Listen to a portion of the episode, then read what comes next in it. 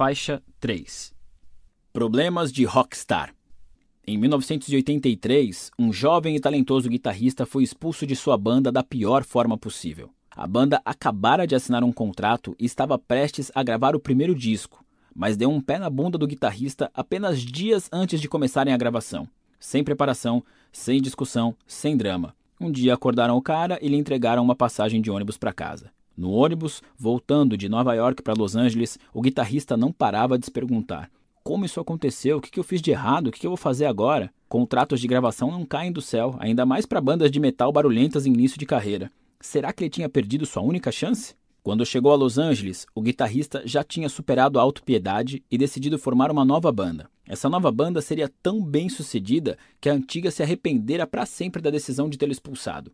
Ele ficaria tão famoso que os ex-colegas seriam forçados a passar décadas vendo-o na TV, ouvindo-o no rádio, vendo-o em cartazes nas ruas e em fotos de revistas. Eles estariam fritando hambúrgueres em alguma lanchonete ou carregando os equipamentos nas costas depois de mais um show de merda num pé sujo qualquer, todos gordos e bêbados e morando em chiqueiros, enquanto ele estaria tocando para estádios lotados com transmissão ao vivo pela televisão. Ele se banharia nas lágrimas dos traidores e secaria cada uma delas com uma nota de 100 dólares novinha em folha. O guitarrista passou a trabalhar como se possuído por um demônio musical. Passou meses recrutando os melhores instrumentistas que encontrava, todos muito melhores que seus ex-colegas de banda. Escreveu dezenas de músicas e ensaiou religiosamente. A raiva alimentou sua ambição, a vingança se tornou sua musa inspiradora. Em poucos anos, a nova banda também tinha assinado um contrato e um ano depois ganharia um disco de ouro. O guitarrista se chama Dave Mustaine e seu novo projeto era a lendária banda de heavy metal Megadeth. Venderam mais de 25 milhões de discos e fizeram várias turnês mundiais. Hoje, Mustaine é considerado um dos nomes mais brilhantes e influentes da história do gênero musical.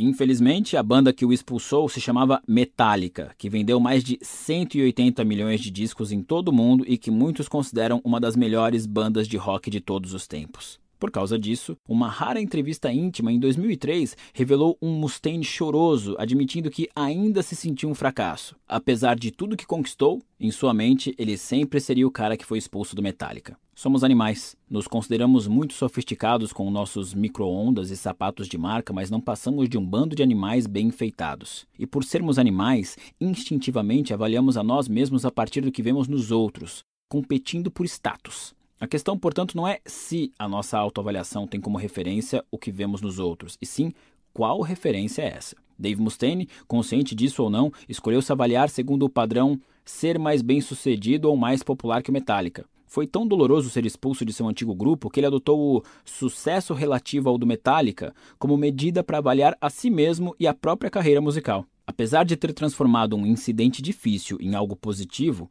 ao criar o Megadeth, a escolha de Mustaine de se ater ao sucesso do Metallica como parâmetro de sucesso continuou a prejudicá-lo por décadas. Apesar de todo o dinheiro, fãs e elogios, ele ainda acreditava ter fracassado. Bem, você e eu podemos achar cômica a situação de Dave Mustaine. Olha só, o cara cheio de grana, adorado por centenas de milhares de pessoas, trabalhando com o que gosta e mesmo assim fica se lamentando pelos cantos porque seus amiguinhos de 20 anos atrás são muito mais famosos. Isso porque você e eu temos valores diferentes dos de Mustaine e nos avaliamos segundo outros parâmetros. Provavelmente os nossos estão mais para quero trabalhar com um chefe que não me odeie Quero ter dinheiro para colocar meu filho numa escola boa, ou me dou por satisfeito em não acordar num valão. Segundo esses parâmetros, Mustaine é extremamente bem-sucedido, mas pelo parâmetro dele ser mais popular e mais bem-sucedido que Metallica, Mustaine é um fracassado. Nossos valores determinam o parâmetro segundo o qual avaliamos as outras pessoas e nós mesmos. O valor de lealdade de Onoda ao Império Japonês foi o que o sustentou em Lubang por quase 30 anos, mas esse mesmo valor o deixou infeliz ao retornar ao Japão. O parâmetro de Mustaine, ser melhor que o Metallica,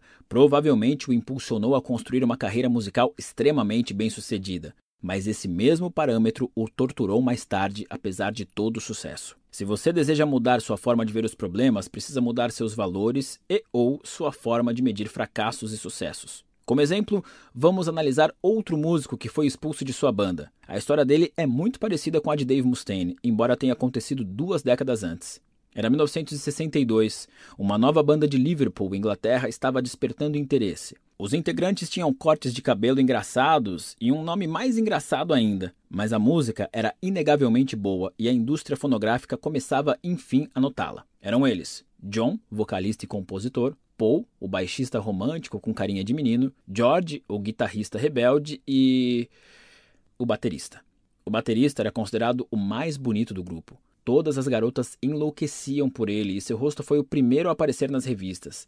Ele era também o mais profissional, não usava drogas, namorava sério. Alguns executivos achavam até que ele deveria ser o rosto da banda, não John ou Paul. Chamava-se Pete Best em 1962, depois que os Beatles assinaram seu primeiro contrato de gravação, os outros três integrantes tomaram uma decisão em segredo e exigiram que seu empresário, Brian Epstein, demitisse Pete. O empresário sofreu para atender ao pedido e, por gostar de Pete, ficou postergando o momento na esperança de que a banda mudasse de ideia. Meses depois, apenas três dias antes de começarem a gravação do primeiro disco, Brian Epstein finalmente chamou Pete para conversar. Sem a menor cerimônia, mandou o baterista dar o fora e encontrar outra banda. Não deu nenhuma explicação, nem prestou condolências. Só disse que os outros queriam que ele saísse. E, bem, boa sorte aí. O substituto escolhido foi um cara esquisito com um narigão engraçado chamado Ringo Starr. Ele concordou em adotar o mesmo cabelo ridículo de John, Paul e George e insistiu em escrever música sobre polvos e submarinos. Os outros caras disseram: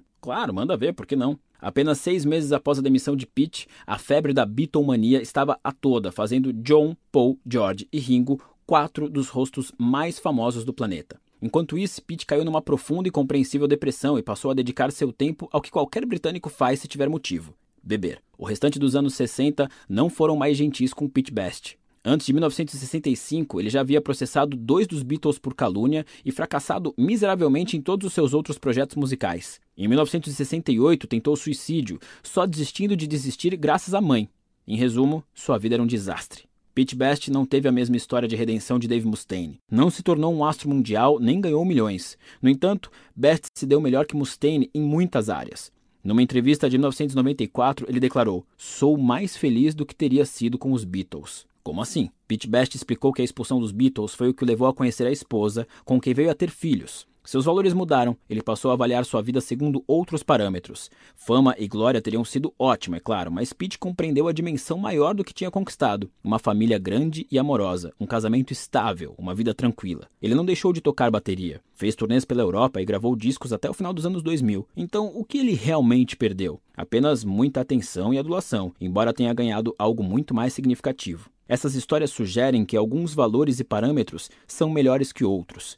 Alguns conduzem a problemas bons, do tipo fácil e simples de resolver, enquanto outros levam a problemas ruins, do tipo difícil e complexo de resolver.